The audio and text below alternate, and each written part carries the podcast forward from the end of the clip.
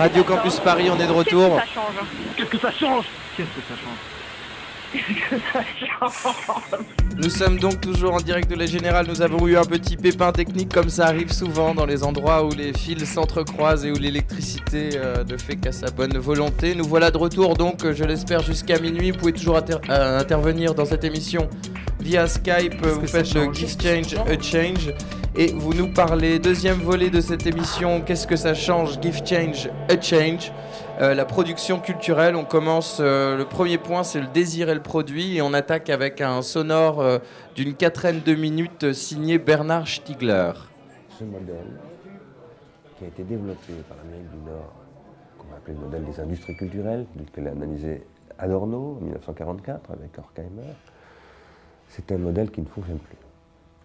Parce que ce modèle, qui a pendant longtemps produit euh, une très très grande efficacité économique et culturelle, une puissance culturelle américaine énorme,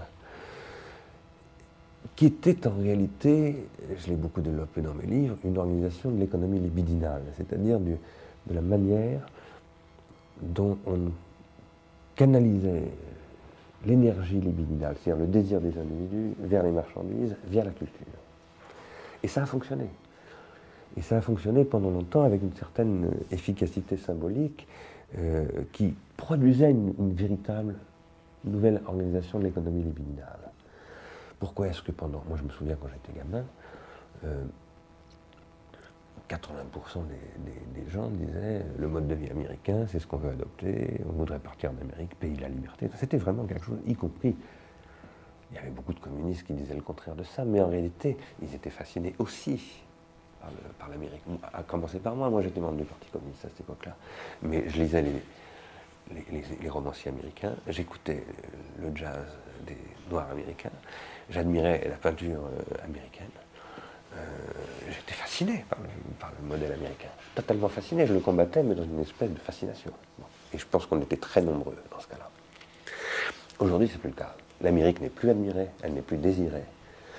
Elle est beaucoup plus haïe maintenant, en particulier depuis, depuis, euh, depuis la guerre de l'Irak et depuis Bush, mais c'est pas simplement depuis Bush. Ça a commencé depuis plus longtemps. Parce que ce modèle qui a consisté à faire de la culture une arme dans la lutte économique, et autrement dit à mettre la libido au cœur de euh, l'économie libidinale au cœur de cette organisation euh, industrielle pour capter l'attention des individus et, et leur faire acheter de la marchandise, parce que c'est ça le but, pour résoudre, autrement dit, le problème de la baisse tendancielle du taux de profit, c'est-à-dire le fait que le capitalisme est toujours en surproduction, et que donc il faut toujours canaliser l'énergie euh, libidinale des individus pour les faire consommer euh, de manière de plus en plus absurde en réalité. Ce modèle est arrivé à son point de saturation, pour de très nombreuses raisons d'ailleurs. D'abord des raisons intrinsèques à la libido, c'est-à-dire que la libido, quand elle est canalisée, standardisée, comme c'est le cas avec les industries culturelles, elle finit par se délibidinaliser. Pour une raison très simple, qui est que euh, l'objet du désir est un objet singulier. Une politique d'industrialisation de la captation de la libido conduit à une désingularisation de la libido, donc à une destruction de la libido. Résultat, la libido se transforme en ce que j'appelle de la pulsion. Ce que je dis là n'est qu'une analyse euh, actuelle et une, réactualisation des analyses de Freud. Ça n'a rien de très original. Mais euh, moi, je crois que ce modèle, euh, il conduit à la ruine parce qu'il produit de ce que j'appelle de la désindividuation, euh, où les individus euh, progressivement perdent toute capacité euh, symbolique, toute forme de savoir. Ils sont progressivement transformés en de purs consommateurs, qui ne font plus que recevoir les choses sans être capables du tout d'en produire. Et du coup, ils, perdent toute possibilité de reconnaissance sociale, euh, euh, à commencer par eux-mêmes, leur narcissisme ne s'y retrouve plus, euh, leurs proches, leurs enfants, leurs parents retrouvent- les, reconnaissent plus. Ils sont, c'est ce que j'ai appelé, prolétarisés sur le plan de la consommation. Pourquoi? Parce que ben, de plus en plus, le marketing prend en charge tous nos modes de vie, se substitue à notre capacité à inventer notre existence. Et finalement, faites-nous des êtres foncièrement passifs. La passivité, euh, bel et bien un mot euh, qu'il faut oublier. Donc Bernard Stiegler a résumé ici de manière euh, philosophique mais assez pragmatique le problème dont nous allons parler avec David du collectif des, des boulonneurs, qui est donc notre premier intervenant. je propose de, avant de discuter avec toi, David, merci d'être là. Bah, je t'en prie, merci de m'avoir invité. Donc les déboulonneurs euh, qui militent pour une utilisation des panneaux publicitaires de 50 par 70 cm euh, et qui euh, sont actifs tous les samedis, le dernier samedi du mois, pour des actions non violentes de désobéissance civile, de dégradation des 4 par 3. Donc avant qu'on parle avec toi, je propose qu'on regarde ici. Vous pouvez regarder avec nous. Vous avez les liens sur le www.radiocampusparis.org pour voir la vidéo qu'on va voir. Elle s'appelle Ours et c'est une manière de fixer comme une sorte de cristallisation vidéo du euh, discours plutôt philosophique de Bernard Stiegler.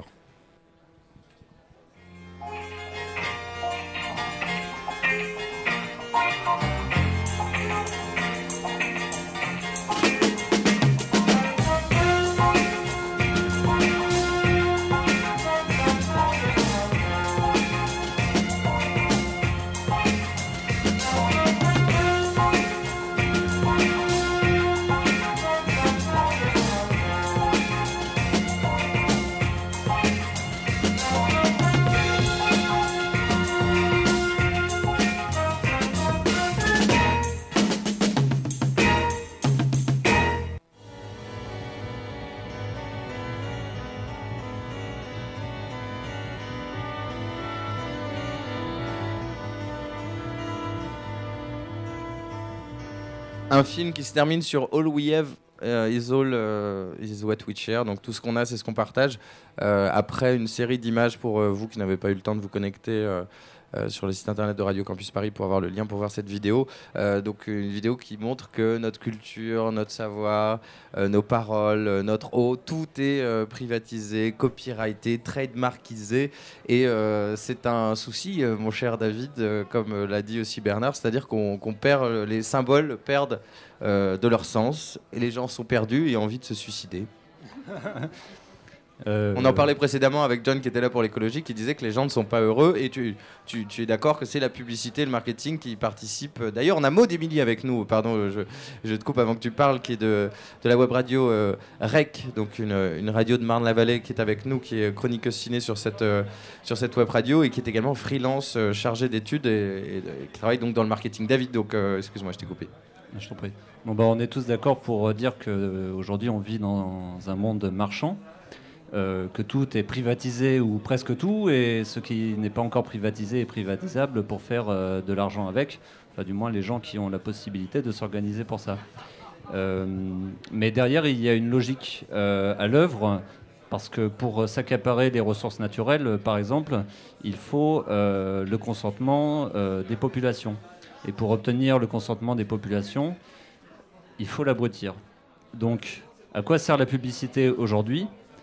Ou je devrais plutôt dire le système publicitaire, parce que la publicité en tant que telle, le fait de rendre public une information de toute nature, même commerciale, est parfaitement légitime. Comme la réclame auparavant quand on disait une machine à laver sert à laver mieux que tes mains.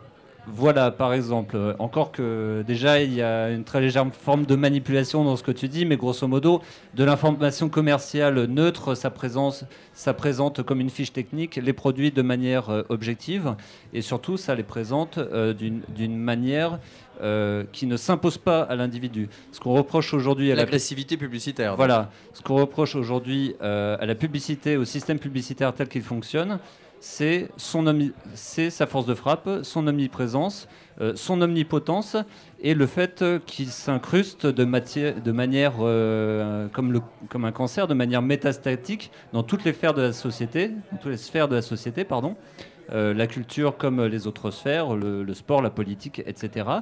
Et que ce système est en perpétuelle extension et n'aura d'autres limites que celles que les individus, la population voudront bien euh, lui fixer. On tombe dans l'écologie de l'esprit quelque part, c'est-à-dire euh, comment, euh, comment ne, plus supporter et comment aboutir. Donc vous, vous passez par la désobéissance civile. Alors, avant de passer à la désobéissance civile, il faut déjà savoir qu'il y a un certain nombre d'associations légales qui œuvrent depuis une quinzaine d'années pour ne serait-ce que faire prendre conscience au pouvoir public et à la population du, problème, du problème lié au système publicitaire et euh, malheureusement, en face de nous, on a euh, des pouvoirs financiers très importants, des lobbies très importants, euh, qui sont en collusion avec un certain nombre de politiques. Et l'action de ces associations ne suffit pas aujourd'hui à créer un rapport de force suffisant pour endiguer le flot publicitaire qui contamine, je le répète, toutes les sphères de la société. Alors toutes les actions qui ont eu lieu, des anti-pubs, le trachage des pubs, ce que vous faites, est-ce que ça a un impact ou ça reste juste du divertissement subversif On va s'encanailler une fois par mois à éclater des pubs, mais en fait ça n'a aucun impact? Alors, ça n'aurait aucun impact si on le faisait de manière cachée. Ce qu'on essaie de faire par ces actions, déjà, je précise juste que ce sont des actions de désobéissance civile, donc elles sont menées euh, publiquement, à visage découvert, et les personnes qui barbouillent les panneaux publicitaires sont prêtes à se faire arrêter parce qu'elles revendiquent individuellement leur acte qu'elles considèrent comme légitime aujourd'hui, puisque tous les moyens légaux ont été mis en œuvre pour euh, contester euh, le, pouvoir de la publicité. Ces personnes sont prêtes à se faire arrêter et elles sont prêtes à être elles assument en fait. Elles assument et elles sont prêtes à être poursuivies en, procès. Vous êtes d'ailleurs en cas de justice avec quelqu'un qui a refusé de donner euh, ses traces d'ADN. Alors ça c'est encore un autre problème. on déborde sur la. C'est encore un autre problème. Mais, mais, bon, on a eu on a eu pour l'instant euh, trois procès dont un à Paris. Euh, avec des verdicts très cléments de la part de la justice, et notamment à Paris, où le verdict c'était un euro d'amende pour, pour 7 personnes qui ont barbouillé des, des panneaux. Donc là, il y a un message très clair adressé par la justice qui est de dire effectivement nous, reconnaissons la légitimité de ce combat aujourd'hui et euh, il est du, devoir des, politiques et des pouvoirs publics euh, de, mettre en place un véritable débat public sur cette question de la publicité qui est à notre avis la clé de voûte du système marchand dans lequel nous vivons aujourd'hui. Vous tirez sur le fil publicitaire, vous avez tout le, tout le tissu social qui vient avec. Est-ce que ça veut dire que pour éclater des pubs, tu, tu ne fais, euh, tu n'as qu'à payer un euro? C'est ça, c'est ça que tu es en train de nous dire. C'est pas ça que ça veut dire. ce, que, ce que ça veut dire, c'est que aujourd'hui. C'est ton jeton pour aller, aller. C'est que aujourd'hui, dans, dans tous les milieux y compris chez les juges et y compris chez un certain nombre de politiques, il y a une publiphobie grandissante et que la prise de conscience de l'oppression publicitaire sur les paysages et sur les esprits est aujourd'hui considérable. On est en train d'ouvrir les yeux euh, euh, à ce sujet-là. Mais ça ne veut pas dire que si tu vas prendre ta bombe de peinture et barbouiller euh, demain un panneau, surtout si tu le fais de manière isolée, tu ne vas pas, donner un euro au flic et te barrer. Quoi. Voilà, non, c'est pas aussi simple que ça. Il y a un processus, il y a un processus derrière qui est celui bien précis de la désobéissance civile et qui demande de, répondre de ces actes. On agit en responsabilité et le but du jeu, c'est non pas de dire qu'on peut vivre dans une société sans loi ni règles, mais au contraire, dire voilà, il y a une loi qui réglemente l'affichage publicitaire, puisqu'on s'attaque au point faible du système et à l'agression majeure qui est l'affichage, et de dire cette loi est mal faite puisqu'elle est extrêmement laxiste, extrêmement complexe, personne n'y comprend rien. Les afficheurs en profitent pour mettre leur, leur, publicité partout, des dispositifs partout, toujours plus grands, toujours plus lumineux et tout. On demande un changement de la loi pour qu'elle soit plus simple, plus accessible et compréhensible par l'ensemble de la population, donc plus démocratique. Alléluia. Mais il y, y, a des exemples de villes où des maires se sont euh, mobilisés pour justement faire retirer certains 4 par 3 qui prenaient trop de place dans l'espace. Le, dans, dans euh, de leurs habitants. Et je regarde Maud Émilie qui, au moment où tu as dit les gens ouvrent les yeux sur, qui ouvrait les yeux justement. Qui, tu travailles, Maud Émilie, toi, dans le, dans le marketing? Oui, je fais du marketing. Alors, qu'est-ce que, qu'est-ce que tu penses? Et j'ai fait de la pub avant, dans une autre vie. Alors, je m'adresse aussi à Maud Émilie, puisque c'est la seule fille autour de 1, 2, 3, 10 mecs. Donc, c'est, c'est important que tu sois là avec nous et, merci. Donc, euh, tu, tu penses quoi de ce qui vient d'être dit? Bah, je pense que je vais pas vous faire plaisir parce que je suis tout à fait d'accord avec lui. Merci euh, beaucoup. Voilà. Non, mais c'est bien d'entendre une voix, euh, voix féminine. Euh, David, vous proposez le 50 par 70 cm.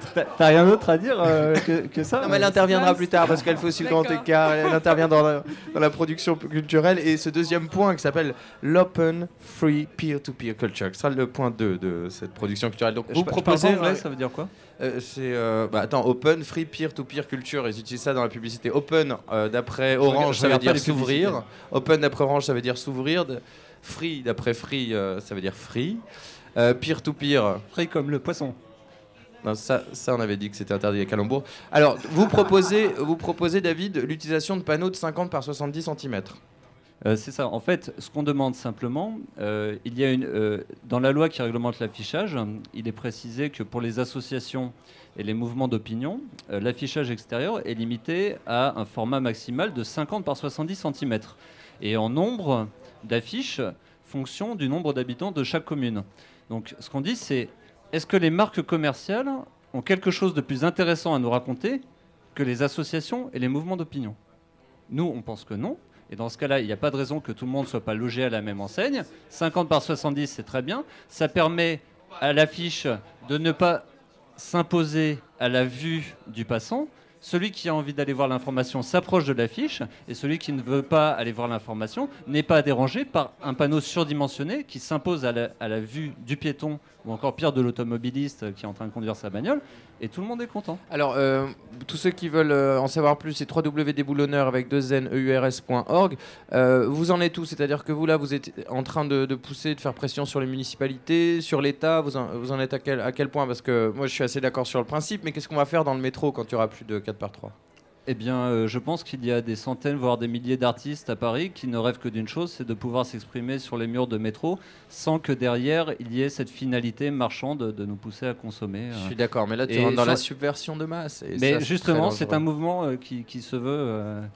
Euh, qui se veut subversif. Et pour ce qui est de, l'action politique, les actions et les procès continuent puisque le but du jeu et de médiatiser cette cause et euh, de provoquer un débat public. Et dans le même temps, nous interpellons euh, les responsables des partis politiques qui commencent à se prononcer sur la question. Et on a obtenu le soutien d'un certain nombre de partis. Euh, Alors il ne faut pas prononcer de nom de parti ni d'homme politique aujourd'hui, hein, c'est le, le, défi. On a obtenu le soutien public d'un certain nombre de partis et d'un certain nombre de personnalités, dont Bernard Stiegler. Ben voilà, alléluia. Mathieu, tu voulais intervenir, donc merci d'être là. Toi, tu t'occupes de main d'œuvre, ce centre d'art parisien bien connu des, gens qui, aiment. Euh, plus exactement. Voilà, c'est un lieu pour l'imagination artistique et citoyenne, tu, tu, tu, dis. Oui, alors je voulais en particulier réagir à, ce que, dit David euh, d'aider le sur la question de la publicité, parce que je pense qu'elle va nous permettre de rentrer aussi assez vite dans le débat sur la question de la production euh, culturelle et de la production artistique, du désir, de l'économie du désir aussi. parce qu'elle mêle deux aspects qu'il faut, qu'il faut séparer, qui sont d'un côté, je dirais, le, pouvoir symbolique, et d'autre côté des, pouvoirs financiers. Et je pense qu'en la matière, il y a des, passages de l'un à l'autre qu'il faut, euh, euh, qu'il faut réviser, revisiter. Et je, suis vraiment interpellé par ce, que, parce que tu dis, parce que je pense qu'effectivement, la publicité est agressive, elle est omnipotente, omniprésente, elle a une volonté comme ça, très, une stratégie très, très hardcore. Euh, mais paradoxalement, je, je, suis à peu près convaincu que l'essentiel de nos concitoyens ont développé des formes de résistance à ça. Et Stigler. Mais là, ils deviennent de plus en plus malignes en termes de communication, du coup. Oui.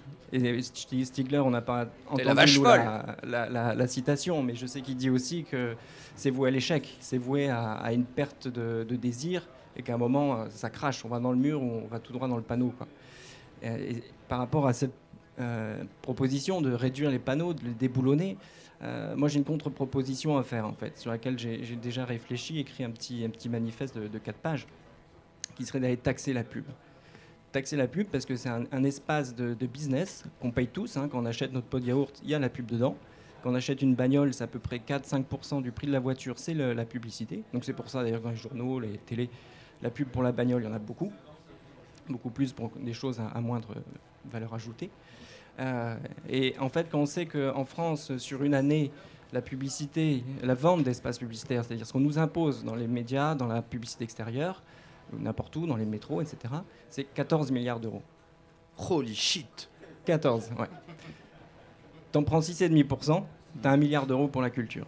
Et faut pas oublier que les fils de pub, ils vont, ils vont manger là où il faut aller manger. Ils viennent ici à la Générale, ils vont dans les galeries, ils vont piquer à la source les idées. Et ce commerce euh, symbolique-là, des valeurs symboliques-là, il n'est pas valorisé. Il n'a pas de poids financier c'est normal, c'est que des idées, c'est des, références, c'est une La valeur immatérielle du travail. Exactement, je vous propose de regarder un film en guise de transition vers l'open free peer-to-peer culture. C'est un film qui s'appelle Choice qui est signé Red Hat.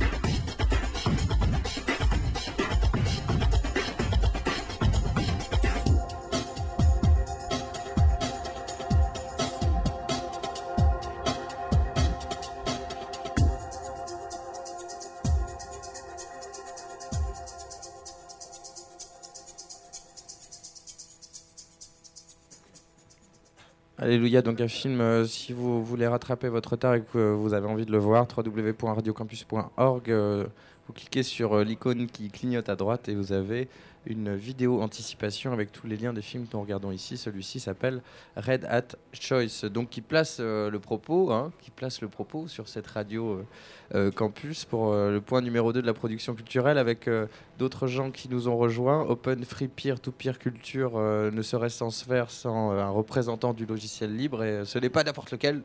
Nous sommes face à Raphaël Semetais. On n'a pas, on pas révisé ton, ton, nom de famille avant, donc c'est bon. Prends un micro, bienvenue. Tu es informaticien spécialisé sur les logiciels libres et open source. Tu es à l'origine d'un projet de vieille technologie communautaire sur l'open source. Et tu es intéressé par les transpositions du modèle de développement des logiciels libres à d'autres domaines. Donc tu participes de cette philosophie du logiciel libre plus que d'être un geek qui développe, un geek, un passionné de technologie euh, qui a des poches sous les yeux. Euh, donc tu, tu je suis ça aussi, ouais. Merci, merci, j'en perdais mes mots. Nous aurons rejoint également euh, Alexandre Grower, euh, qui, euh, vous ne le saviez peut-être pas, ethno-historien à la base, mais qui a plus récemment fondé les Quartz, donc une exposition internationale de la création indépendante qui a, qui a rendu ses prix très récemment au Cirque d'hiver. deux représentants, donc Mathieu s'est déjà exprimé, Vincent est arrivé. Donc Vincent, toi tu t'occupes de Ars Longa donc euh, également un, haut lieu de, de la culture parisien. Euh, donc ton, passif culturel, il, est là. Hein. je vais pas, je vais pas le décrypter. Euh, si tu veux, bon, j'ai ton CV sous les yeux, donc je peux, je peux le faire. Hein. Il se trouve qu'en 98, tu étais chargé de mission Yastar pour le développement des radios campus, donc je, peux le dire. Nous sommes sur Radio Campus 93.9 à Paris. En 2003, tu es programmateur multimédia à Confluence. En 2000, tu crées une start-up qui est assez drôle, l'art de dépenser beaucoup d'argent dans une économie virtuelle. Et enfin, en 2005, la direction d'Arslonga, Arslonga qui développe et coordonne des événements culturels d'envergure destinés à promouvoir les créateurs de l'Est parisien et d'ailleurs. Merci d'être là. Les micros sont à ta disposition si tu veux mettre un bruit pour dire que tu es bien là. oui, je suis, je suis ici. Merci bien. Nous sommes euh, également avec euh, Sylvain, a.k.a. known as Turbe, qui lui euh, collabore à la Wikipédia. Donc, qui est assez porté aussi sur les questions politiques. Merci d'être là. Et à tes côtés, Guillaume, qui lui fait partie du syndicat CGT des plasticiens. Alors, euh, vous êtes tous ici réunis, hein, donc euh, n'hésitez pas à, prendre la parole. Vous me regardez tous avec des gros yeux. Peut-être que tous ces mots-clés open free, peer to peer culture ne vous ont pas amené grand-chose. Je pense qu'il y a beaucoup de choses dont on peut parler euh, dans, dans cette section. D'ailleurs, tous les gens qui viennent nous rejoindre, Give Change a Change sur Skype, hein, puisque la technologie est là. Il y a également deux micros euh, aux deux côtés de cette salle euh, euh, de, de, la Générale des Arts, pour si vous voulez vous exprimer, vous qui êtes en face de nous. je sens que tu as envie de commencer, Raphaël, parce que finalement, c'est assez, assez, bien de, de, commencer par cette philosophie du, livre, du libre. et puis surtout avec ce qu'on Oui, bah justement, je, en réaction finalement au film qu'on vient de voir, euh, qui résume un peu les deux, euh, deux grands fondamentaux euh, du logiciel libre et finalement de la, culture libre au free culture. C'est vraiment la liberté et la communauté. On casse ce qu'on disait précédemment, c'est-à-dire tous les problèmes accolés à la disparition du symbole, à, l'oppression publicitaire et tout ça. Finalement, là, on devient vraiment interactif et on produit. Tout à fait, oui. Et donc, euh, c'est vrai que bon, moi, ma spécialité, c'est plus euh, le logiciel, mais comme je disais, les principes euh, fondateurs et la, construction qui a été faite pour pouvoir développer ces logiciels libres est transposable à d'autres domaines, et c'est ce qu'on voit aujourd'hui dans, dans, plein de domaines, que ce soit les arts, la, connaissance. Il y a des personnes de Wikipédia qui sont là qui pourront en parler. Ce qu'il faut retenir en fait, c'est euh, deux, trois choses, euh, deux, trois messages euh, pour comprendre et décrypter un petit peu les logiciels libres. Je ne vais pas rentrer dans le détail des choses techniques, c'est pas très intéressant, ou c'est pas le propos ici. Mais l'idée, effectivement, c'est vraiment le désir de liberté. Le logiciel libre, c'est la liberté d'utiliser, d'apprendre en regardant le code source d'un logiciel, de le modifier, de le redistribuer. Donc on est vraiment dans le, le, désir, le désir euh, euh, d'apprendre, les, désirs entre guillemets, et le désir de participer à l'évolution et à l'amélioration de quelque chose qui est construit en communauté. Ce qui peut être très facilement apposable à, l'art finalement, c'est-à-dire le remix, c'est-à-dire d'avoir une source d'une idée et comment tu t'en inspires et comment tu... Tout à fait. Donc, euh, juste pour parler de transposition, une, qui, est, euh, qui est dans le domaine justement de l'art euh, musical. Il y a un site web qui s'appelle, une initiative qui s'appelle Jamendo, que vous connaissez probablement, qui est, qui est basée sur ce principe-là et qui utilise des licences de type open source, mais appliquées à, la production artistique et culturelle, et qui permet à des artistes de se faire connaître et de, diffuser leur, euh, leur, art et de, de, collaborer sur euh, des donc via le remix, les, samples, etc. De, créer à plusieurs. Et un, bon exemple, c'est l'exemple par exemple d'un groupe qui s'appelle Triad, qui a été créé euh, virtuellement en fait, qui a déjà sorti un album et qui, qui, regroupe des gens qui sont au Japon, aux États-Unis, etc et qui ont la particularité de s'être mixés les uns les autres euh, pour commencer. Puis finalement, ils se sont dit tiens, on va travailler ensemble. Et ils sont déjà à la sortie de leur deuxième album aujourd'hui. Et leur musique est complètement libre, c'est-à-dire qu'on peut l'utiliser, la, modifier sans aucun problème.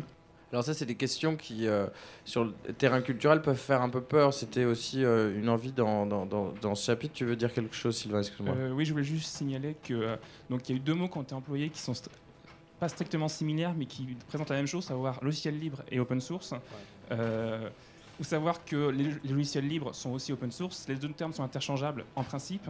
Euh, il faut savoir que le logiciel libre est plus l'aspect philosophique de la chose, à savoir la liberté qu'on a à utiliser un logiciel, politique et philosophique. Et l'open source est plus le côté, on va dire, pas marchand, mais euh, euh, pragmatique développement. de la chose. Non, pas développement, mais on utilise du logiciel libre parce que ça marche, parce que c'est efficace. Donc la, la philosophie open source, c'est plus cela. Et c'est amusant parce que le logiciel libre n'est pas incompatible avec le monde marchand dont on parlait précédemment. Et le petit film qu'on vient de voir d'avant n'est pas un film, je pense, artistique, car Red Hat n'est pas du tout un artiste comme on pense. C'est une euh, société, je pense, multinationale qui doit avoir quelques centaines de millions de dollars de chiffre d'affaires. Ah, c'était de la propagande. Hein. Ah, ceci, c'était tout à fait de la propagande, comme on a dit avant. C'est un film publicitaire. Donc ça fait le lien avec le débat précédent. Donc le logiciel libre est tout à fait euh, compatible avec le monde marchand, mais euh, il modifie un petit peu le, les modes de développement qui, sont de cette industrie du logiciel qui est de plus en plus présente. Et ça, ça, propose des, formes de, de, de création qui sont, enfin, qui pour moi, euh, au prime font peur, non? Enfin, je, je, vous regarde, euh, Vincent, Guillaume, Alex, parce que je sais que vous avez des structures qui ne sont pas euh, indépendantes, mais en termes de, de subventions, vous n'êtes pas. Enfin, bah, c'est comment tu amènes ça pas si la technologie fait peur. Il s'avère que je pense qu'on est, enfin, époque, une vraie révolution aussi des comportements via les outils. Euh, la technologie, elle, s'empare de nous. On délègue notre mémoire aux ordinateurs, aux disques durs. Euh, on a toujours peur que ça crache un peu. Euh, il s'avère que, en effet, on arrive tout doucement à une époque où même certains, ont peur de ce qui va arriver avec les, étiquettes intelligentes, ce qu'on appelle smart tag RFID. On va pouvoir en taguer tout ce qu'on a, tous les objets de la vie tous les jours sera tagué et donc pour être repéré, tout simplement la carte d'identité dans 10 ans peut-être, on aura une carte d'identité avec une petite puce et un policier passera à côté de vous à 10 mètres et pourra savoir si vous avez. C'est pour ça qu'on est là pour gagner ce sprint euh, dans, la société de l'information, que ça ne vienne pas une société de contrôle. Ça se fait déjà aux États-Unis. Ça se fait déjà aux États-Unis. Oui, mais nous sommes en Europe, je vous le rappelle. Hein. Défendons euh, nos valeurs, notre espoir, notre culture. Non, mais je pense qu'il ne faut pas avoir peur. Il y a une, c'est, euh, je pense qu'il faut pas. Euh, c'est vrai que la, technologie dans l'art, hein, c'est une question qu'on va se poser. Est-ce qu'il y a des arts numériques? Est-ce qu'il y a des arts médiatiques? Euh, bon, Ce qui me concerne, je travaille dedans. Je ne pense qu'il n'y a pas d'art médiatique, pas d'art numérique. En revanche, c'est vrai que ça, y a un changement de comportement. Il y a des, pratiques qui sont qui sont déviantes, qui sont multiformes, et c'est ça qui est intéressant. Je crois que c'est toutes les passerelles qui sont en train de se créer avec cette sorte de méta-outil qu'est l'ordinateur et qui est en fait le média. Et en effet, l'histoire des comportements est très importante. Je pense qu'on a un rapport cognitif, des malléabilités, un travail en tout cas sur notre capacité à comprendre les choses qui est différent même de nos, de nos, de nos parents. Euh, ah, oui, la fracture numérique, elle est là. Il y a une fracture numérique pas uniquement nord-sud, mais une fracture aussi générationnelle. C'est-à-dire que nous, on est arrivé, euh, il y a encore, faut savoir, 10 ans, tout ça, l'ordinateur, euh, il n'y a pas de mail, pas de téléphone mobile. On arrive avec tout ça. Donc aujourd'hui, c'est quasiment indispensable.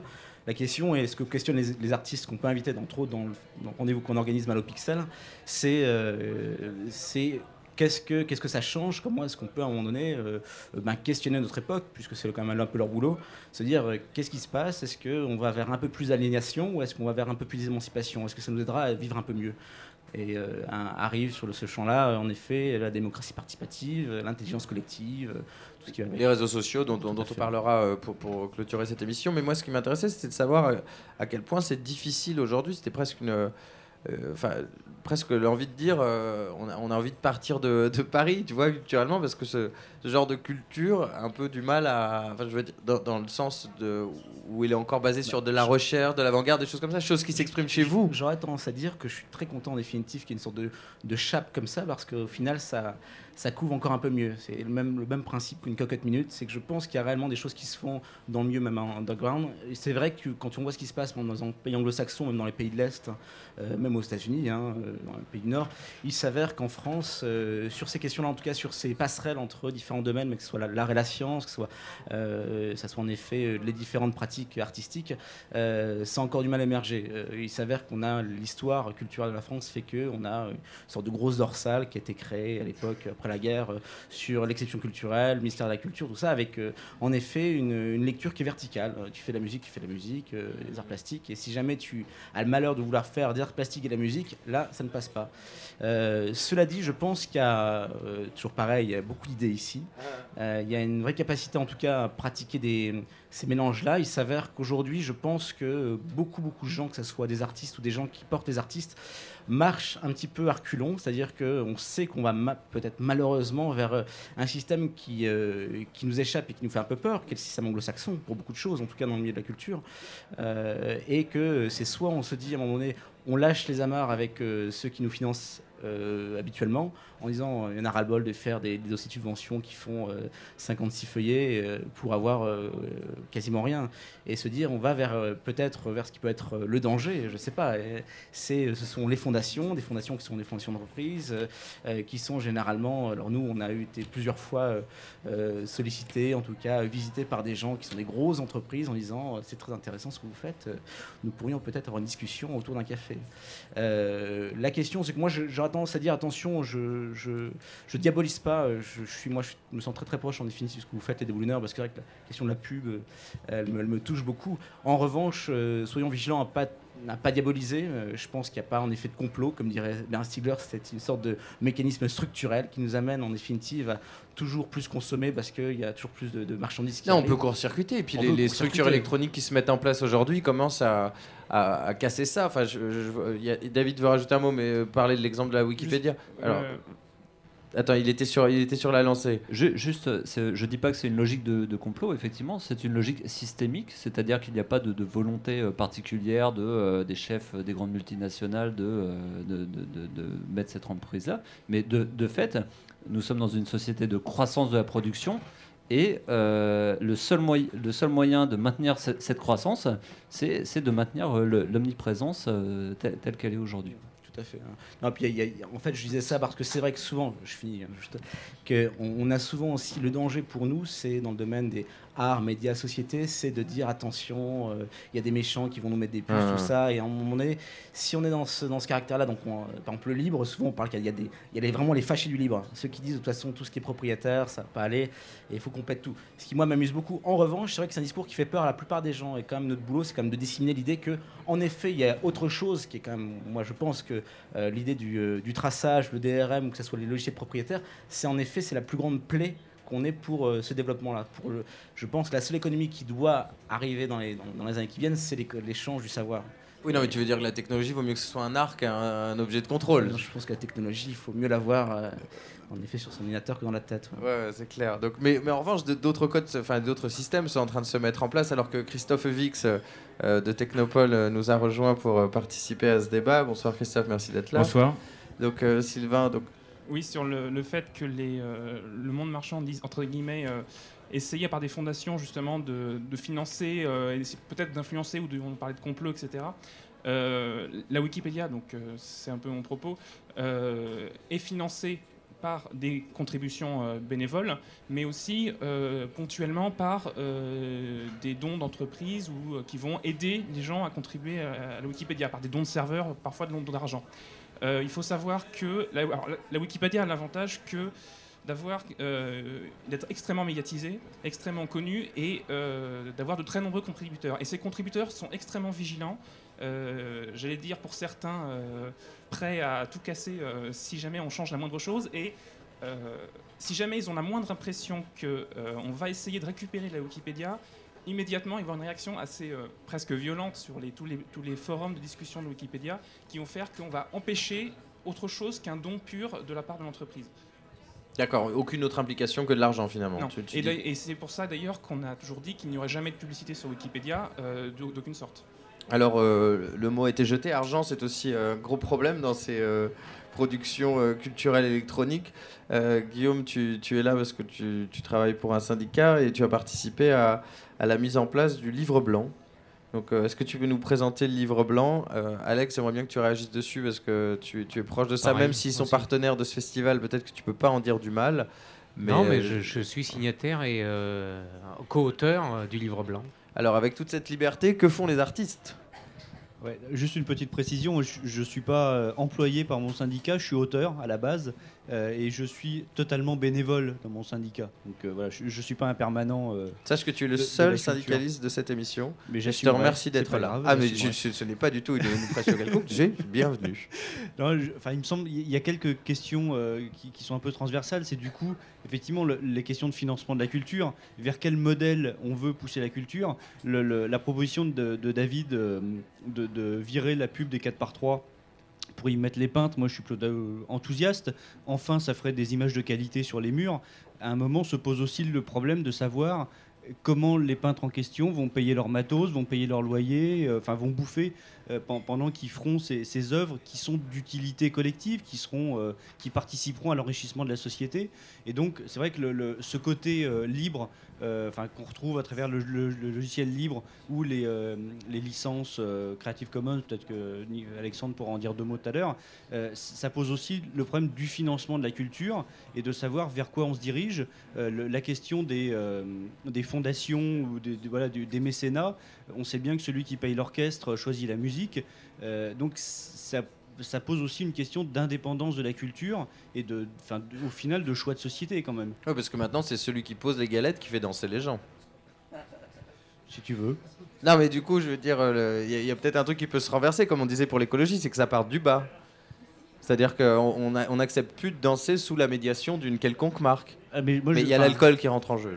non, non, mais il y a probablement un autre modèle culturel à, générer. Mais après, bon, enfin, on en reparlera tout à l'heure sur les, questions de politique culturelle. C'est pas moi qui ai prononcé le premier le mot de politique, je l'ai dit tout à l'heure. Mm. c'est important. Euh, mais, euh, mais, mais c'est euh, avant de casser un système, voyons quel autre système on peut construire. Je pense, on en reparlera autour de. Mais là, on est un peu dans un, du droit d'auteur. On est un peu dans un jeté, quoi. Le truc se construit aussi dans le dans l'impulsion. Alors, mais je pense qu'il faut il faut permettre ça. La politique culturelle doit permettre de créer d'autres modèles, mais pas tout de suite en cassant ceux qui permettent à la culture d'exister.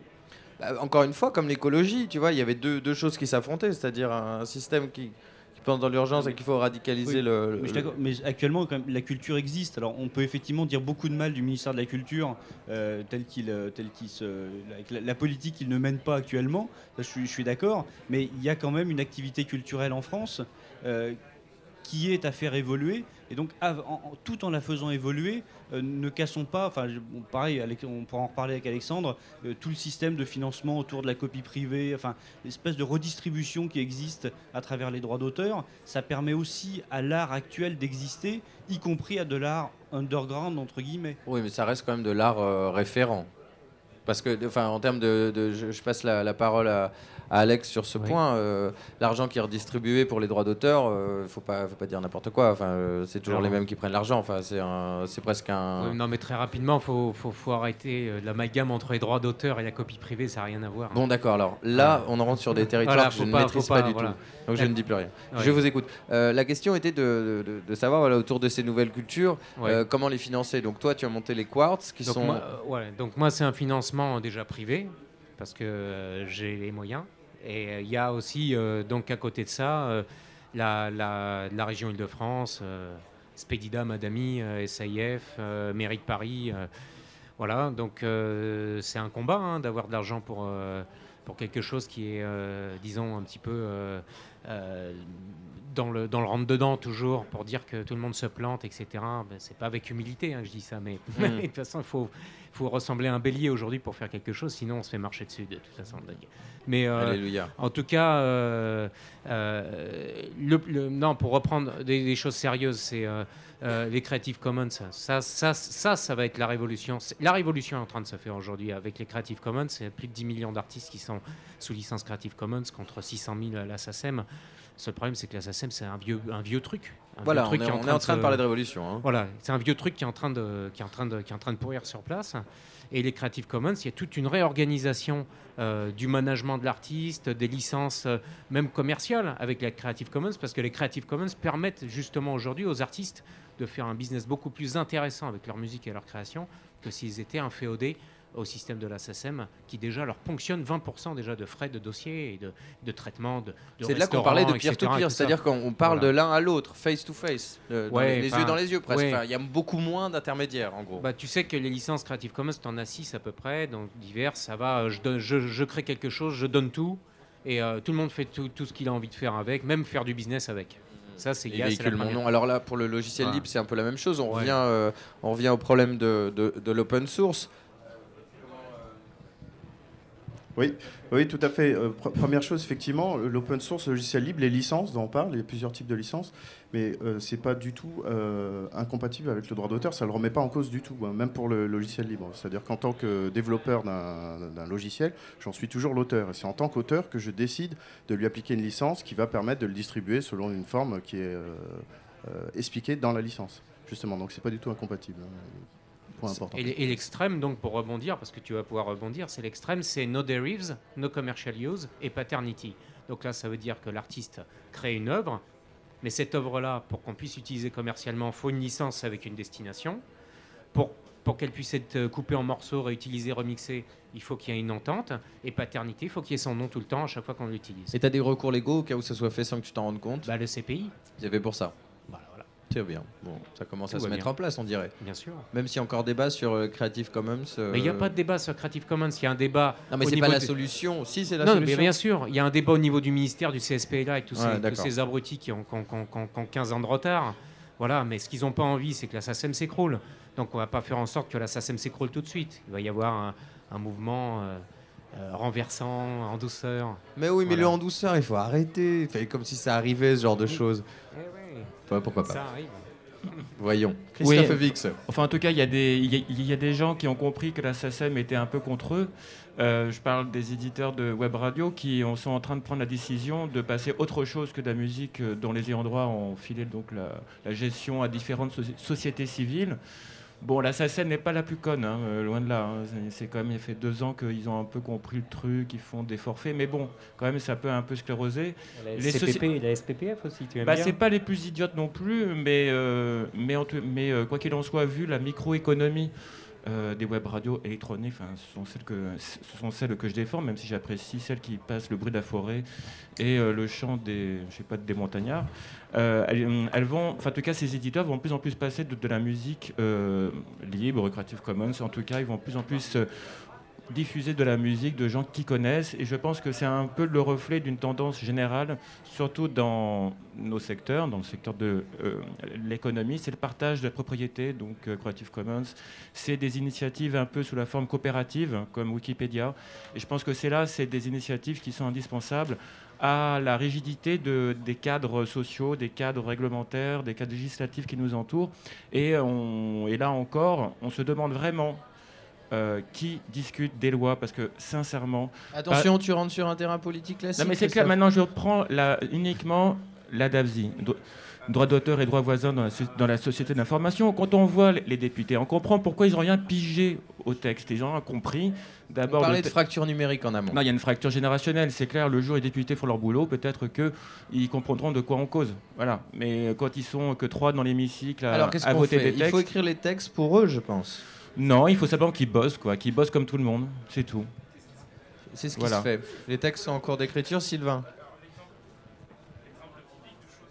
Vas-y. L'exemple typique de choses qui peut, euh, qui par exemple pour Wikipédia, euh, au niveau des lois, donc je vais flirter avec la politique, mais je ne vais pas rentrer dedans, bien sûr, euh, change quelque chose. C'est bon, les Américains n'ont pas toujours de mauvaises idées. Par exemple, ils ont un principe qui fait que toute image qui est produite par un, toute image qui est produite par un, par exemple un photographe au service du gouvernement, et alors je ne suis pas tout à fait sûr des termes légaux, mais est dans le domaine public.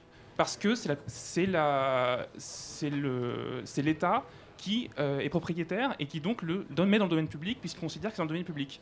Et c'est ainsi que l'État français ne fait pas du tout ça et détient les droits et ne les distribue pas en tout cas sûrement pas sur, sur licence libre.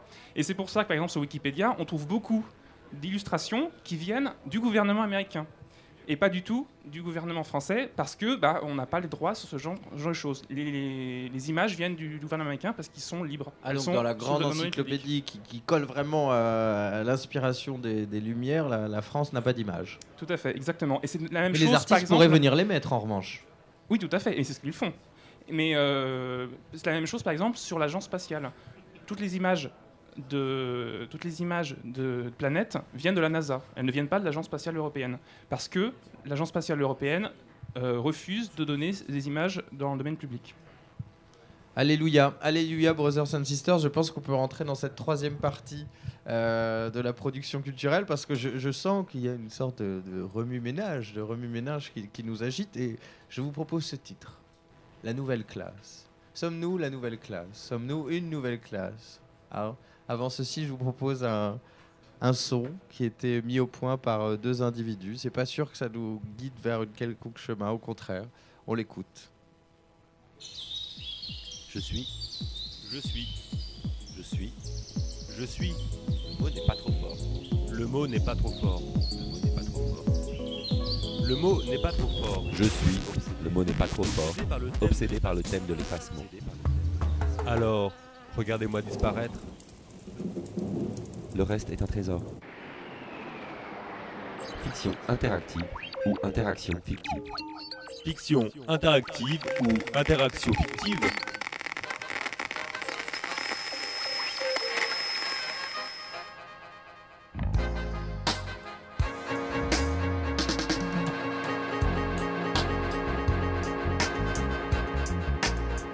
Moderne Meat Machine.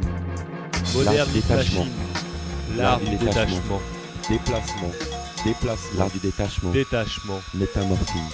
Déplacement. Métamorphine but. Métamorphine but. Si loin, si proche, si loin, si, proche. si loin, si proche, si, si, si.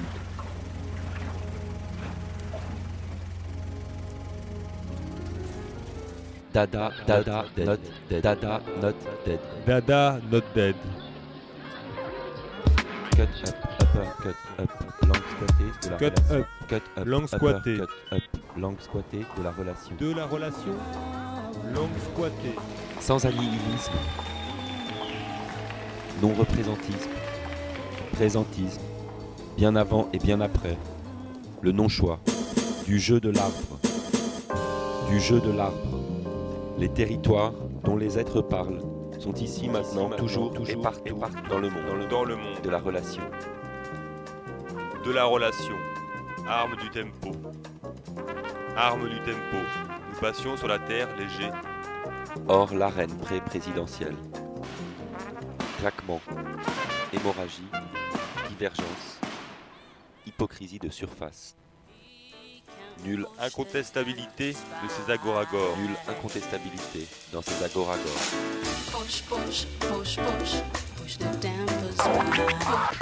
Exception, diversité, démocratisation. Diversité, démocratisation. 1% est-ce encore trop? Contrebande, contrebande. Le monument vient d'en bas. Désesthétisé. Fréquentation, masse, dissémination. Herbe folle, herbe folle. Dissémination dans le jardin à la française. Fil d'Ariane, point de mire. Principe actif. Principe actif. Parti pris. Pas de côté. Signe dérisoire. Contre-feu. Contre-champ. Contre-champ. Suscite la mue, la mue, nu, nu. Périphériquement au centre. Je vous en prie, restez politiquement. Politiquement. Art comes from the future. Campus Paris, www.radiocampusparis.org. Dédicace à Timothy euh, Liri et Alex Fauti nous a rejoint pour cette troisième partie euh, pour nous définir ce qu'est la nouvelle classe parce que euh, la nouvelle classe finalement c'est peut-être ce dans quoi on est tombé tous, nous, génération numérique, ça serait bien si, si on comprenait ce que c'est. C'est quoi la new class Classe créative, génération précaire, je, je dirais dans, un, dans une expression. Mais en tout cas, c'est plutôt une galaxie de concepts que dans les sciences sociales, euh, soit critiques ou mainstream, se sont accumulés pour décrire tout un nouvel, euh, les cultural creatives, the creative class, immaterial labor, knowledge workers, les cognitaires, the brain workers. Pour définir un, un stratum de gens, un stratum, ça se dit un stratum? Une, une, une, un, une strate. un strat des gens plus- plutôt jeunes et cosmopolites. Dans Une tranche, une tranche de la population. une tranche de population qui est active da- soit dans l'information, dans la culture et dans la connaissance et sont sujets à une relation salariale ou, disons, sont des travailleurs. Mais ils ne sont pas des travailleurs dans le sens vieux parce qu'ils possèdent les moyens de production. C'est-à-dire le capital important aujourd'hui, c'est le, cap- le capital numérique et chacun de nous a de la puissance. Et notre puissance, ensemble, c'est plus puissant de le- de- du supercomputer le plus puissant du monde. C'est ça. Alors donc la puissance co- collective de la multitude ex- exprimée par des réseaux est en train d'en- d'entamer des conflits, aussi bien est en train d'être complice de la domination du capitalisme transnational et des élites européennes. Alors qu'en pense, qu'en pense la... Merci beaucoup Alex qui est, qui est venu euh, de Milan pour nous, pour nous dire ce qu'était euh, cette lutte à laquelle euh, nous participons peut-être sans nous rendre compte. Tu as conscience de ça Alex, d'être un, un, un acteur de, de la lutte de la nouvelle classe? Euh, non, non, non, pas vraiment. non, non. euh, disons que je suis en contact permanent avec les, les marginaux de- du, du monde entier au niveau création, euh, musique électronique et arts associés. Et euh, j'ai l'impression que la nouvelle classe, euh, elle est là et qu'elle est plus- du coup plus nombreuse que, le- que les autres. hein. Du coup, il y a un inversement peut-être au niveau du nombre. Ah, je dis ça au niveau culturel, hein, je parle pas de. Oui. Voilà, mais euh, j'ai l'impression que maintenant on est beaucoup plus nombreux dans l'underground que dans ce qui est l'officiel. Donc euh, peut-être qu'il va y avoir un renversement euh, radical euh, comme euh, l'inversion d'épaule euh, tous les 11 ans. Donc, Tu sais ce que c'est C'est exactement ce qu'on est en train de faire ici.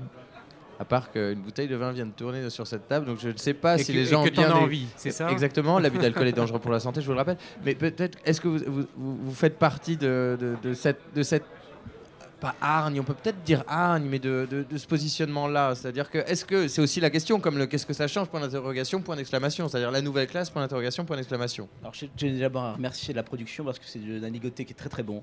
un Bah, on se moque pas des gens, hein. Tu sais, on est là Non, pour non, avoir des bonnes idées, hein. euh, je- Bravo. Euh, Qu'est-ce que la nouvelle classe L'abus d'alcool est dangereux la pour la nouvelle classe. Euh, Mathieu, c'est c'est toi la nouvelle classe. Faudrait savoir ce que c'est la vieille classe d'abord. Oh non, bah non, si on, si on- si on fait des ricochets en arrière, euh, où, où va la parole Je pense que c'est vraiment la question parce qu'on est aussi face à un changement de, de génération.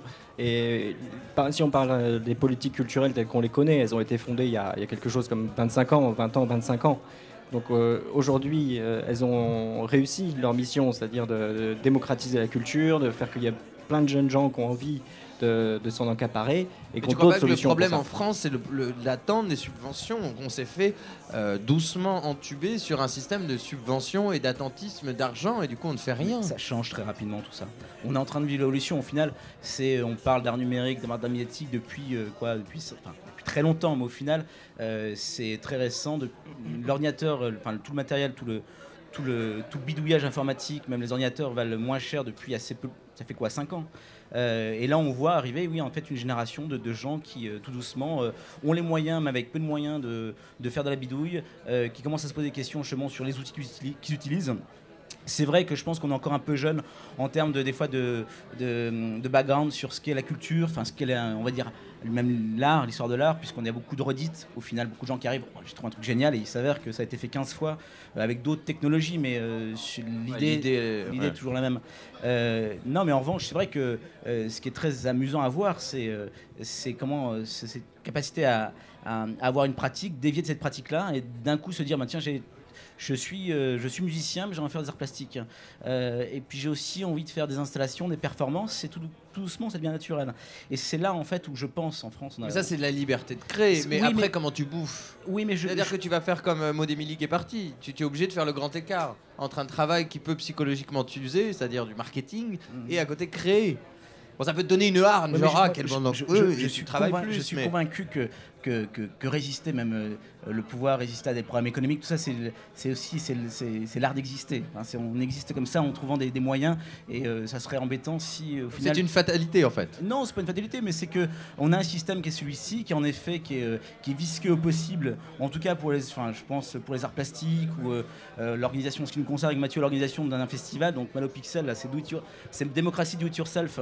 Donc on s'amuse, on demande aux gens au final de, de s'amuser sur un terrain de jeu qui est de dire voilà est-ce qu'on peut. Non, puis Malopixel c'est vraiment l'exemple de l'open source, c'est-à-dire que vous avez une source qui vient de qui vient de Finlande que vous avez transposée, vous avez travaillé ensemble. Croiser, c'est de croiser justement des pratiques. Euh, en effet, de faire venir des gens sur sur différentes questions. Et de toute façon, en effet, l'entité euh, France, elle existe toujours évidemment, mais en termes de création, en termes de même de, de co-création. Euh, on voit bien que ça a depuis longtemps évidemment transpiré de, d'autres pays. En effet, la Finlande s'avère être un pays très productif dans différents domaines, euh, mais pas uniquement.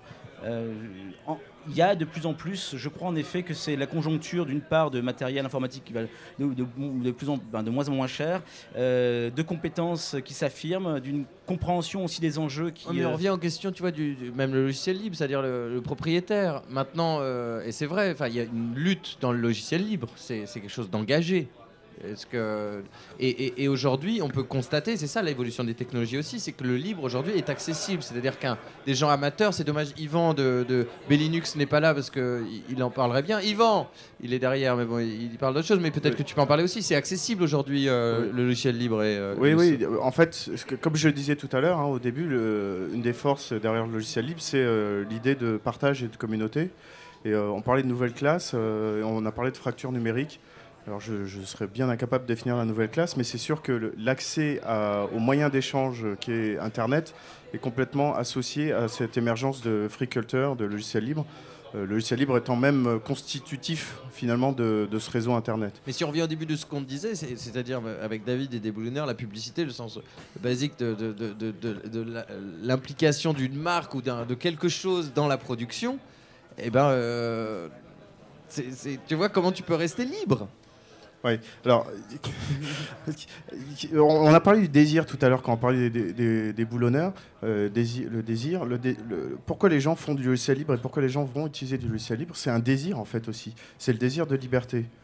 Euh, on, on, en, revient toujours à ce fondamental-là. Après, il y avait autre chose que je voulais ajouter, euh, j'y pense maintenant, j'en profite, c'est sur les, modèles euh, économiques que ça, que ça permet de faire. Alors c'est vrai que tout n'est pas forcément transposable euh, tel quel, mais si on prend les logiciels libres, en l'occurrence, comme l'a dit tout à l'heure Sylvain, je crois, c'est pas indissociable du fait de, de, vendre et de faire de l'argent. Mais ça dépend de bonnes âmes. Voilà. Alors, mais, les bonnes âmes, mais après, il y a, pas d'annuaire. Mais il y a plusieurs montages économiques qui existent autour du logiciel libre. Il y a effectivement les logiciels libres qui sont constitués et fabriqués uniquement par des communautés, uniquement par des bénévoles, qui ont donc d'autres moyens d'existence euh, et qui ne dépendent pas de cette activité-là pour survivre et qui le font juste par pur désir euh, de liberté, justement. On a d'autres modèles, des modèles où il y a des communautés comme ça qui s'organisent et qui, qui se montent soit en fondation, toujours euh, pour défendre des idéaux plus, plus de liberté, mais qui vont vouloir avoir des, présences légales et économiques pour gérer des budgets. Comment, comment les budgets vont être euh, euh, constitués? En fait, ça marche souvent par dons, effectivement. Donc euh, là, on parle du phénomène de masse. ça peut être des dons qui sont légèrement insignifiants à un niveau unitaire, mais si on le ramène à l'échelle de, la communauté et des gens qui, ont envie de donner, de participer, d'apporter leur brique finalement à la construction de ce logiciel ou de cette initiative, ça peut faire des sommes qui deviennent plus intéressantes. C'est un, autre modèle. Il y, a, il y, a, également des modèles où il y a des entreprises carrément qui se créent donc là, on rentre dans la sphère économique, mais qui sont créés par ces, personnes-là qui ont développé les logiciels au départ.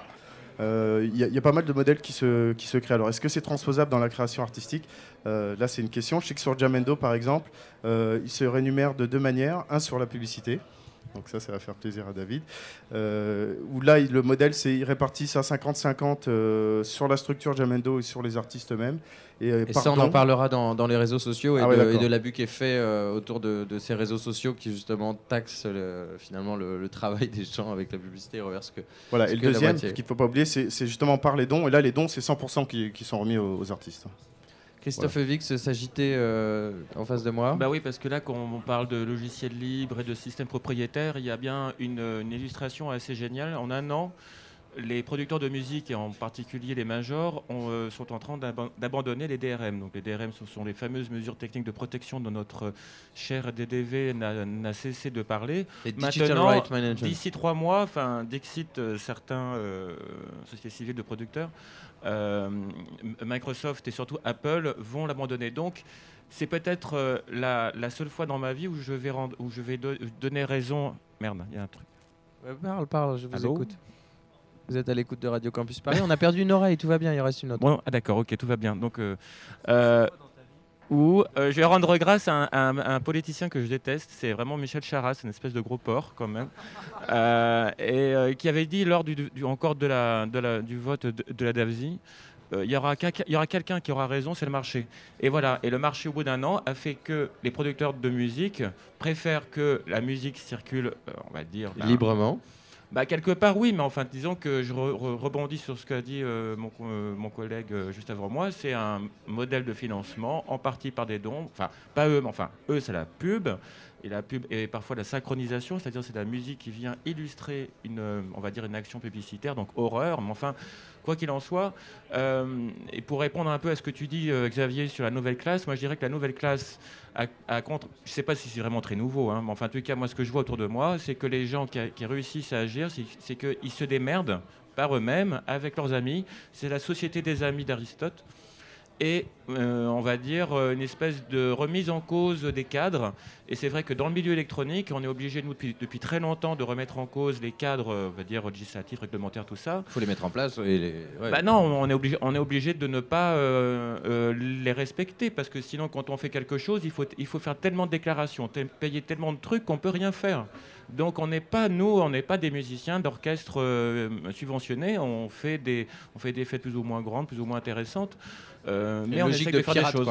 Comment C'est pas une logique pirate, c'est pas toujours pirate. Je suis pas pour la free party à Donf qui va faire chier tout le monde et qui, et qui tue parfois des poulets, comme, euh, comme ça s'est produit en, euh, en, Bretagne. Non, non, je pense pour une action intelligente, en conforme avec ses amis, avec son public, et en essayant d'améliorer les choses et de faire des choses surtout. Alex Rebound. Oui. Non, il t'a eu étais, Non, non, mais c'était pour rebondir sur les modèles économiques parce que c'est super, c'est très important. C'est capital. Euh, bah oui, c'est capital. Donc, euh, moi, moi une... je suis persuadé d'une chose, c'est que la coopérative et la, mutualisation, c'est l'avenir de la musique. C'est-à-dire que euh, l'éthique dans la musique sera la valeur ajoutée. Il n'y a rien d'autre qui sera la valeur ajoutée parce que tout a été fait déjà sauf l'éthique. Oh, ça veut dire qu'en termes artistiques, tout a été fait Non, non. Parce que tu dis. Au niveau économique. D'accord. Voilà. Ça, c'est l'éthique au niveau économique dans la musique. C'est-à-dire avoir une coopérative avec 2500, euh, 5000 labels, mutualisation au niveau de la fabrication euh, des supports, quels que soient les supports, flash memory, etc. et tout ça. Plus après un site internet, une distribution, euh, une distribution équitable avec en prenant en compte les PIB des pays, etc. Je pense que c'est l'avenir. Mais les politiques n'ont pas envie de faire ça. Ça, marche sur la, si tu parles de cette licence globale et de choses comme ça dont tu parles Non, non, la licence globale, c'est pas ça du tout. la licence globale, c'est une pas le principe non, de, créer, de, créer, de créer une coopérative internationale pour pouvoir vendre et pour pouvoir créer une économie autour des musiques nouvelles, autour des même de la musique classique, parce que la musique classique, tu enlèves la, des subventions, il n'y a plus de musique classique en France, c'est fini, il n'y a plus rien. Oui, c'est comme l'opéra ou. Voilà, il n'y a plus rien du tout. Ah, quand on voit le, théâtre du Châtelet qui prend 17 millions d'euros par an par, euh, par la mairie de Paris, euh, bon voilà, j'irai pas plus loin. Mais non, mais c'est assez, on peut dire que c'est assez euh, affligeant, voire déprimant les budgets, et voir comment c'est dur de récupérer des subventions pour les, nouvelles cultures. Je crois qu'il y, a des exemples en fait de, coopératives dans le, dans milieu de l'édition, entre autres une expérience au Mexique, voilà, avec, exactement dans ce domaine-là. Il y a, oui, il y a aussi le, Platonique avec la Burn Station qui ont regroupé tout un collectif de, diffuseurs de musique libre, mais euh, ça paye pas ça Si, ça, certainement, ça paye. C'est un, mode de distribution aussi pour des groupes qui, qui eux-mêmes cherchent un accès à, certains, à des auditeurs. Et peut-être, et vous le savez comme moi, hein, en général, c'est sur une scène que, les groupes ils arrivent à gagner un peu d'argent. La vente de disques, c'est très très minoritaire. C'est rien qu'une une CSG, on va dire. une CSG Oui, c'est une, petite cotisation, je dirais, par rapport à l'industrie du disque, ce qu'ils payent aux artistes. D'accord. Moi, je voulais dire quand même juste. Par, euh, social général. Redis ça Généralisé, oui. c'est ça. Généralisé. Non, je faisais une analogie. Mais euh, il y a, il y a Un cancer le social départ généralisé. de, de la question des, outils de création qui sont libres et puis qui sont adaptés aux besoins de la création, puisque voilà, transformés dans ce sens-là. D'outils euh, juridiques qui permettent aussi aujourd'hui de pouvoir diffuser librement son œuvre hein, en échappant à, des logiques euh, marchandes ou de distribution qui sont une, forme de censure hein, dans bien des cas. Euh, et il y a la question de la mutu- mutualisation. Donc je, suis, je suis tout à fait d'accord avec, avec ce qui a été dit jusque-là. Et c'est aussi la question des lieux. C'est-à-dire, euh, ici, on est dans un lieu, par exemple, bah, déjà le bâtiment, il coûte zéro. Donc des artistes peuvent venir y travailler. La question de la production artistique, elle commence peut-être d'ailleurs par trouver de l'espace et trouver du temps, avant de parler d'argent. C'est là qu'on peut. Mais est-ce qu'on peut parler d'un réel mépris euh, des institutions de, de nos cultures électroniques? Il est, il est- non, c'est pas un mépris. Moi, je pense que c'est vraiment euh, marginal. C'est-à-dire, la- la- la- c'est tellement lourd euh, l'administration de la culture en France, tellement entré- ancré sur euh, du patrimoine, sur, euh, des, des- des- sur des musées, sur euh, toute une infrastructure aussi, qu'ils passent 90% de leur budget à, à s'occuper de leur ministère avant de s'occuper de la culture. Trop de fonctionnaires, encore une fois. Non, non, ça veut pas forcément dire ça. Je vous écoute, Guillaume. Ouais, non, c'est- juste, moi, je, enfin, je, je, je- je pense pas que la, la culture coûte trop cher. Enfin, Alexandre, je- je- effectivement, le, théâtre du Châtelet coûte peut-être 17 millions à la ville de Paris. C'est peut-être beaucoup. Ça me gêne moins que les 70 milliards d'exonérations euh, qui sont faites aux entreprises. Donc, à un moment, enfin. Moi, on en revient un petit peu toujours à la même question, c'est de savoir, il n'y a plus de politique culturelle, parce que le fait qu'il faille faire euh, 60 pages de dossier pour avoir euh, 1000 euros de subvention, c'est effectivement pas normal. Euh, mais surtout, ce ce qui est pas normal, c'est que les services publics ne jouent ni le jeu de la diversité, ni le jeu de mettre en relation les publics avec la création contemporaine.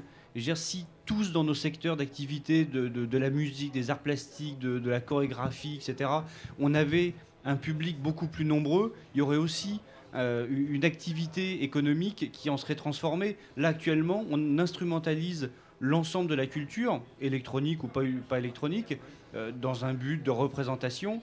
Euh, on ne joue pas du tout le jeu de la diversité. C'est vrai que c'est beaucoup plus médiatique d'envoyer quelques œuvres du Louvre à Dubaï euh, que de faire que l'ensemble d'une population ait accès à la culture électronique. Ouais, on parle d'émergence aussi. Alors Brian Holmes nous a rejoint, euh, donc euh, euh, je ne vous ai pas présenté. Euh, Brian, merci d'être euh, nous avoir rejoint à la Générale. Vous aussi, vous pouvez nous rejoindre si vous écoutez cette émission, 14 rue du Général Lassalle, métro Belleville. D'origine américaine, euh, tu habites à Paris depuis 90, tu es critique d'art, critique de la culture, nombreux textes sur l'art engagé les médias tactiques. Vient de coordonner le dossier de la revue Multitude, l'extra-disciplinaire pour une nouvelle critique des institutions. Projet actuel, dérive continentale, que vous pouvez consulter sur Brian Holmes, H-O-L-M-E-S, point wordpress.com. Brian, la nouvelle classe, les institutions. Nous sommes la nouvelle classe, ça me semble évident. Les institutions qu'on a, c'est de la merde, ça me semble évident aussi. Euh, le, degré de- d'auto-aveuglement soutenu par la complicité de toute une structure me semble évident euh, aux yeux presque de tout le monde, euh, alors que euh, on reproduit des, euh, des gestes, des formes de création, de diffusion, dans une sorte d'ignorance voulue en, même temps que la société plus ou moins croule autour de nous, et ce, pas seulement au, ni- au niveau du quartier, de la ville ou de- du pays, mais en termes du système international mondial. Quoi. Alors qu'on a Donc- des choses à apporter. Donc je considère qu'on a réellement de- des choses plutôt énormes à faire et avec en même temps une possibilité de les faire. Et je trouve que là, il y a un moment intéressant pour commencer à viser au-delà de ce qui peut être nos petits problèmes de rentrée de fric, de nos préoccupations sur la circulation des œuvres, etc. Je crois qu'il y a créé des choses, des discours et des percepts, des affects qui peuvent être à la mesure du monde dans lequel on vit. Et, là, je pense que là, on parle de production culturelle. Pour moi, produire la culture aujourd'hui, c'est produire la perception de ce monde dans lequel on vit, Là, il y a un enjeu, à mon avis. Donner de l'espoir aux gens et rendre visible aussi. Bah, l'espoir est poussé pour, pour aussi des, des, fonctionnalités comme ce dont on a parlé autour de cette table, qui transforment réellement les relations sociales. Ça, c'est des fonctionnalités aussi. Mais la fonction doit vivre avec un contenu qui est, qui est artistique dans le sens où ça met en relation avec les autres et avec les situations concrètes qui se développent autour de nous. David? Alors, je, suis content de t'entendre dire tout ce que tu dis. Et euh, alors, je vais peut-être jeter un petit pavé dans la mare parce que j'ai l'impression d'être euh, entouré de, personnes qui, sont, dans, qui sont la, création numérique, donc à partir que ça change d'ordinateurs. Et aujourd'hui, on vit dans un univers où finalement nous sommes tous derrière nos écrans. Alors, effectivement, on a besoin maintenant, et même pour militer, euh, dans une certaine mesure, du courriel, d'Internet, etc., pour pouvoir communiquer parce que tout, tout va plus vite. Mais en même temps, nous sommes en train de nous laisser enfermés par ce monde de l'image. Et la société elle-même est de, plus en plus divisée euh, du simple fait que la population est abrutie non seulement par la télévision, mais ça c'est de longue date, mais aussi par les ordinateurs. Alors vous me direz oui, mais avec les ordinateurs, il y a une démarche active, on est libre du choix que, l'on voilà, on est libre du choix que l'on fait, on va sur internet, euh, c'est une démarche active, etc.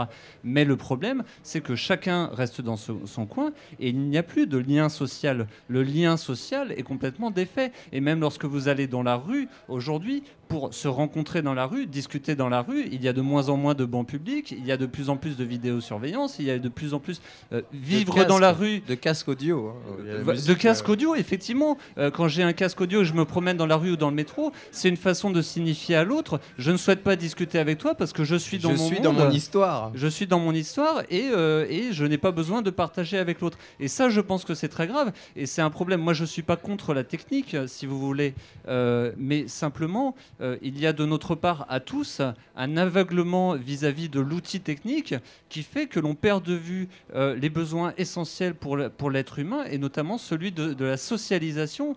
Et euh, si l'on veut créer des espaces de rencontre, d'échange culturels, il faut que nous apprenions à nous resocialiser. Alors je suis très content qu'on soit réunis tous ensemble dans un lieu tel que la Générale, parce que ce sont des lieux qui manquent cruellement à Paris et ailleurs, des lieux de resocialisation où on peut recréer euh, une, euh, un, bouillon de culture, de créativité. on a, on a main d'œuvre avec nous, voilà. ça fait partie et, de Et alors, un message simple que je voudrais, que, que je voudrais adresser aujourd'hui, c'est euh, je ne dis pas quittons nos ordinateurs, mais apprenons à, nous défaire progressivement de notre dépendance à la technique, que ce soit les ordinateurs, les téléphones portables et, tous ces gadgets qui nous ont été imposés euh, de gré et surtout de force par euh, le système marchand, à tel point qu'aujourd'hui, il est devenu très difficile de s'en passer.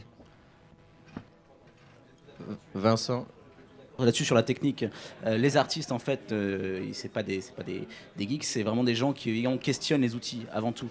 Et les écrans, bon, bah, ils sont là aujourd'hui, en effet, on est tous devant les écrans. Je pense qu'il y, y, a un effet du, une forme d'aliénation peut-être à l'écran, mais je vois aussi énormément de choses qui se font, et pas uniquement parce que j'ai la chance de voyager un petit peu, dans certains pays dits euh, en développement ou euh, qui sont dans des, dans des phases de, reconstruction, il s'avère quand même que euh, les médias, les écrans, ça aide, en tout cas même à partager du savoir. Ne serait-ce que aller en Afrique, vous allez voir, pouvoir récupérer des. des, non, mais bien entendu, c'est un apport. C'est juste qu'aujourd'hui, on est enfermé dans une sorte de fétichisation technologique qui fait qu'on n'échange plus. Je, je, ne crois pas, personnellement. Je pense que nous sommes des, des, En tout cas, ici, et pour la plupart des gens. Enfin, c'est une évolution aussi des, choses. Je, moi, j'entends complètement parce que les écrans, euh, j'écris aussi un texte là-dessus sur euh, aussi tous ces écrans qui nous entourent. Je pense d'ailleurs que peut-être qu'Internet est peut-être paradoxalement moins démocratique que la télévision aujourd'hui. C'est-à-dire qu'il y a une sorte de. On va en parler dans quelques instants au travers des réseaux sociaux qui euh, arrivent. Ne, restez avec nous à partir de 23h, une, heure et demie pour parler des réseaux sociaux. institutionnel qu'il qui y a avec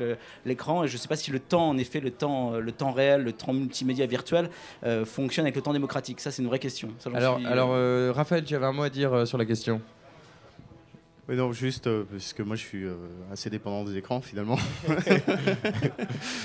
et surtout de la technologie puisque j'en fabrique. Mais c'est juste euh, ce que je voulais souligner ici, c'est qu'Internet finalement c'est un média, un nouveau média, un média comme un autre sur lequel on peut faire passer plein de choses. Et que effectivement, comme tout média, comme tout outil, il faut savoir s'en servir, il faut savoir prendre du recul, éventuellement s'en éloigner pour être à même de le manipuler. Mettre de la poésie dans la technologie. Hein, euh, Alex Oui, c'était juste pour rebondir sur euh, l'isolement en fait euh, social des personnes. En fait, ils ont trouvé un, un palliatif, c'est que après c'est l'objet qui va être en lien avec l'objet d'un autre et non plus l'humain qui va être en lien avec l'humain, mais c'est l'objet. Le cybersexe. C'est la cyber-société. Ça va être super. On va pouvoir se et non, pas dans le virtu- et non pas dans le virtuel, c'est dans la rue. Je pense qu'il y, a- il y a pas mal des artistes numériques aussi qui nous ramènent à cette réalité du, du lien social, l'expérience, du, du corps physique aussi. hein. Dans, dans le fest- bah, tu citais tout à l'heure euh, Platonique euh, qu'on avait dans le festival Malopixel l'an dernier. C'est du téléchargement en face à face. Platonique, c'est un groupe euh, de, Barcelone qui euh, Voilà. diffuse euh, du Creative Commons. Qui ont une surtout une banque de données euh, audio de, de je sais plus 6000 morceaux euh, libres de droit. Une Donc- quinzaine de labels Mais ils ne passent pas par le, par, par- par le web, ils Mhm. passent par des stations locales. Et on avait aussi des artistes qui, eux, travaillent avec, euh, avec des papiers de la gomme. Euh, Ami Franceschini de Future Farmers, par exemple, sur ce que c'est les jeux et comment ils transposent à l'échelle de la ville. Euh, Rox Mobile qui, qui s'intéresse eux, à, à la voiture open source. Et pour illustrer leurs propos, ils passent d'abord par, euh, par du papier et du carton. On n'est pas que dans le, le fétichisme, je pense. Alléluia. Un dernier mot, Brian, pour clôturer cette session production culturelle, avant d'écouter Leechers, qui justement euh, sur votre site euh, distribue gratuitement ses morceaux, et Human Koala qui va remixer en pure data tout ce que l'on a dit euh, pendant cette heure et demie. Brian, un dernier mot sur euh, la production culturelle. Être pas du tout dans le fétichisme, c'est vraiment un, un défi et un- un- aussi un intérêt majeur aujourd'hui. Moi, je, je suis arrivé à Paris hier soir à minuit, gare Montparnasse. Je croyais que c'était il y a 10 ans. Euh, euh, c'était il y a 17 ans, mais hier soir, c'était à minu- minuit, gare Montparnasse. Des flics Robocop partout avec leurs, euh, euh, leurs écussons et aussi leurs euh, bâtons pour euh, taper sur les gens. Tous les 10 mètres, il y, avait, il y en avait un autre. Il paraît Et que Robert Hossein travaille. L'incroyable, c'est le, le degré, on peut fétichiser presque tout, quoi. Euh, y compris les- le, le problème que je vois avec euh, là où on est actuellement, c'est que la, les corporations ont tellement moulé tous les comportements avec leurs machines, avec leurs marchandises, avec leur manière de structurer nos actions, qu'aujourd'hui on se trouve structuré euh, réellement dans des fils par ces flics dans, la gare Montparnasse. Et là, je pense que ça, c'est le signe de quelque chose. C'est le signe qu'on va dans, un sens social qui est réellement dangereux là. Et, là, on peut aller beaucoup plus loin avec toutes nos euh, affaires de, de créer la culture, parce qu'aujourd'hui, il y a besoin de créer la culture, je crois. De créer la culture qui, nous permette de s'organiser assez pour traverser cette mauvaise passe de la société qui est là. hein. Ça, je dirais. hein. Alléluia, Brothers and Sisters. Alléluia, Radio Campus Paris, vous êtes à l'écoute de Qu'est-ce que ça change? En direct de euh, la Générale des Arts. Venez nous rejoindre, c'est au 14 rue du Général Lassalle et vous êtes chez vous, coincé de votre ordinateur. Euh, give change a change euh, sur Skype. Human Cola, Leechers, c'est parti pour une demi-heure. À tout de suite pour parler de réseaux sociaux. Campus Paris, 93.9.